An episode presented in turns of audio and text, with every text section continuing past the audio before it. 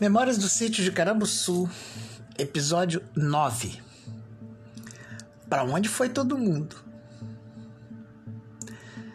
Quando dobrei a última curva da estrada, avistei a casa da sede.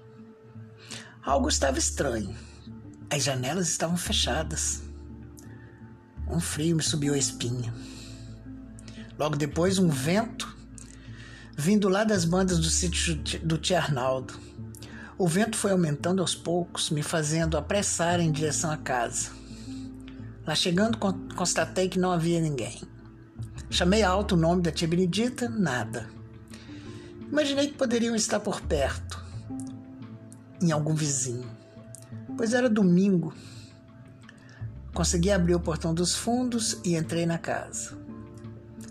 Tomei água, voltei para o valão. O coração meio constrito. O vento já tinha passado. O pensamento vagava por vários assuntos, mas não me detinha em nada. Não sou do tipo que falo sozinho, que falo em voz alta comigo mesmo. Raramente até entro numa prosa silenciosa, mas lá dentro do pensar. Esse dentro, que parece fora, é confuso saber o lugar das coisas, imagine do pensamento. Não estava dando peixe. E as muriçocas apareceram em, em um combate ferrenho no, no cair da tarde. Saí correndo em direção à sede, tentando me desvencilhar das picadas. Escorreguei na areia que havia no morrinho que dava o acesso à porteira, ralei meu joelho feio. Lá dentro da casa percebi que tinha esquecido uma das varas de pesca enfiada no barranco que coloquei de espera perto de onde eu pescava. Deixei para lá. Quem sabe amanhã eu encontro uma traíra fisgada. Também, além dos mosquitos ferozes, a noite já havia engolido a tarde e um medo rondava o silêncio, quebrado apenas, apenas pelos grilos e o coachar dos sapos.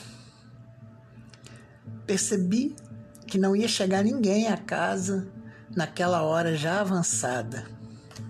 Era a primeira vez que eu me deparava sozinho à noite no breu da casa grande iluminada por uma lamparina velha que consegui encontrar no armário do alpendre. Era certo que uma caixa de fósforo, marca olho, me encontraria no fundo da gaveta da cômoda que ficava no quarto da tia Benedita.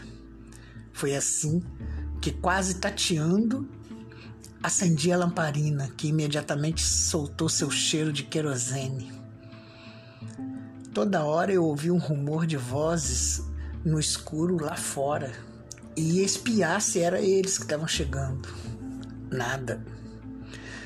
Ou era invenção da minha cabeça, ou era mesmo gente que passava raramente conversando alto enquanto seguiam em direção ao sítio do, do gigante Gabriel que ficava uma légua depois do curral do Ternaldo. Naquela hora era difícil que alguém fizesse o percurso inverso, em direção à estrada que vai para Carabuçu. Tentei achar as coisas para fazer um café, mas acabei desistindo. Fiz um refresco royal de morango, um pacotinho que estava aberto na geladeira.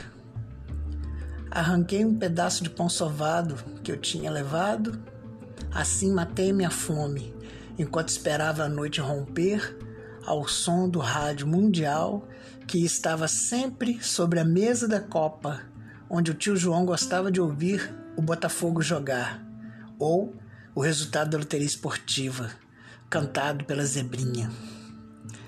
Eu gostava mesmo, além das músicas de praça, ficar procurando no Dayal as estações que traziam o rumor de línguas estrangeiras. Eu ficava encantado com a estranha sonoridade do que parecia ora espanhol, ora japonês, ora até mesmo russo. Acordei no outro dia com a algazarra das crianças entrando pela casa e a tia Benedita comentando: Pera lá, entrou alguém em casa.